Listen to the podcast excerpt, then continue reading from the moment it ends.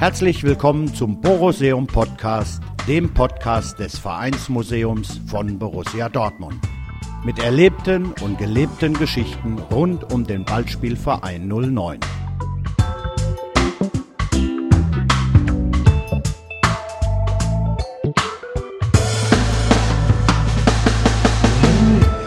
Heute, ja, ich würde es wieder tun. Die Geschichte vom DFB-Pokalfinale 1989 aus der Sicht von Nobby Dickel. Gelesen von Nobby Dickel.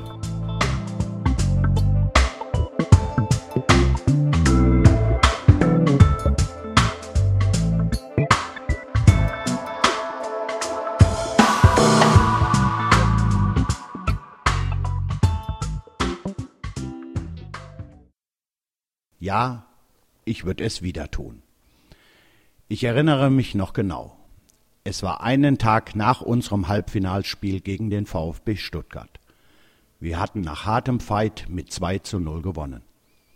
Ich hatte schon vor dem Spiel Beschwerden im rechten Knie. Aber ich wollte unbedingt nach Berlin. Also ignorierte ich die Schmerzen und spielte von Anfang an. In der zweiten Halbzeit ging es dann aber nicht mehr. Höllische Schmerzen. Ich musste vom Feld. Am Tag danach untersuchte unser Mannschaftsarzt Dr. Pauli mein Knie. Seine Diagnose war Niederschmettern. Operation, und zwar sofort. Ich sagte ihm, das sei keine besonders gute Idee, da in 45 Tagen das Pokalendspiel in Berlin anstehe. Das war mein Traum. Die einmalige Chance, einen Titel zu erringen. Sollte das jetzt alles hinfällig sein? Meine Schmerzen wurden aber immer schlimmer. Am Sonntag stimmte ich dann einer Operation zu. Und dann ging alles ganz schnell. Montag mit dem Flugzeug und meiner Frau Annette in die Schweiz zu Dr. Karp, seinerzeit einer der Spezialisten für Knieoperationen in Europa. Dienstag Operation fast vier Stunden. Die Diagnose Meniskus und Knorpelschaden. Schon zwei Stunden nach der OP kam Dr. Karpf zu mir. Die Operation sei gut verlaufen und ich sollte aufstehen, nachdem er den Schlauch aus dem Knie gezogen hatte. Dann zog er, und ich brach fast zusammen. Solche Schmerzen hatte ich nie zuvor erlebt. Dann auf Krücken ins Hotel. Die Nacht war die Hölle. Kein Auge zugemacht. Mein Knie hatte inzwischen die Größe einer Wassermelone. Mittwoch Rückflug. Vorher nochmal schnell ins Krankenhaus, kurz punktieren lassen.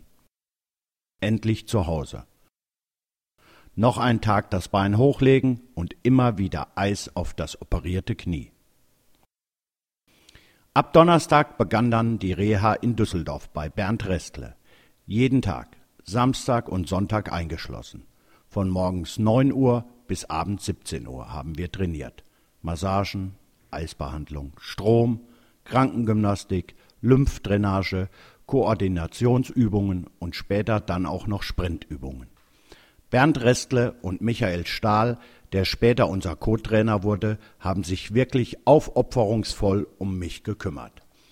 Das ging sogar so weit, dass Bernd eine Woche vor dem Pokalendspiel plötzlich um 22.30 Uhr bei uns in Werl vor der Tür stand. Ihm ging der Fortschritt der Reha nicht schnell genug.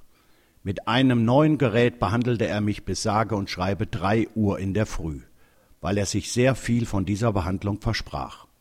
Und schließlich lief uns die Zeit davon. Das Finale in Berlin war für den 24. Juni angesetzt. Die Reha in Düsseldorf ging bis zum 22. Juni. Am Freitag, den 23. Juni, durfte ich endlich wieder mit der Mannschaft trainieren. Endlich wieder Zweikämpfe, endlich wieder Tore machen. Das war einfach nur toll. Selten habe ich ein solches Glücksgefühl gehabt. Das Knie machte mit. Mein Ziel war erreicht. Ich konnte in Berlin dabei sein.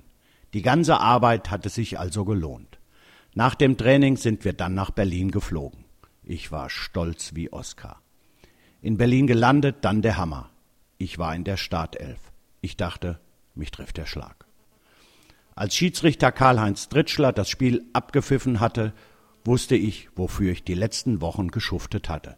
Diese Stimmung im Stadion, dieses schwarz-gelbe Meer der Glückseligkeit, diese feierlichen Gesänge, diese Gänsehaut, als ich den Pott in den Händen halten durfte, diese nicht enden wollende Feiern in Berlin und dann in Dortmund. Das vergisst man nie. Leider musste ich kurze Zeit später meine geliebten Pöhler an den so verhassten Nagel hängen. Doch wenn ich heute vor jedem Heimspiel vor der Südtribüne stehe und auf die gelbe Wand schaue, dann weiß ich, dass ich alles richtig gemacht habe und denke mir, ja, ich würde es wieder tun.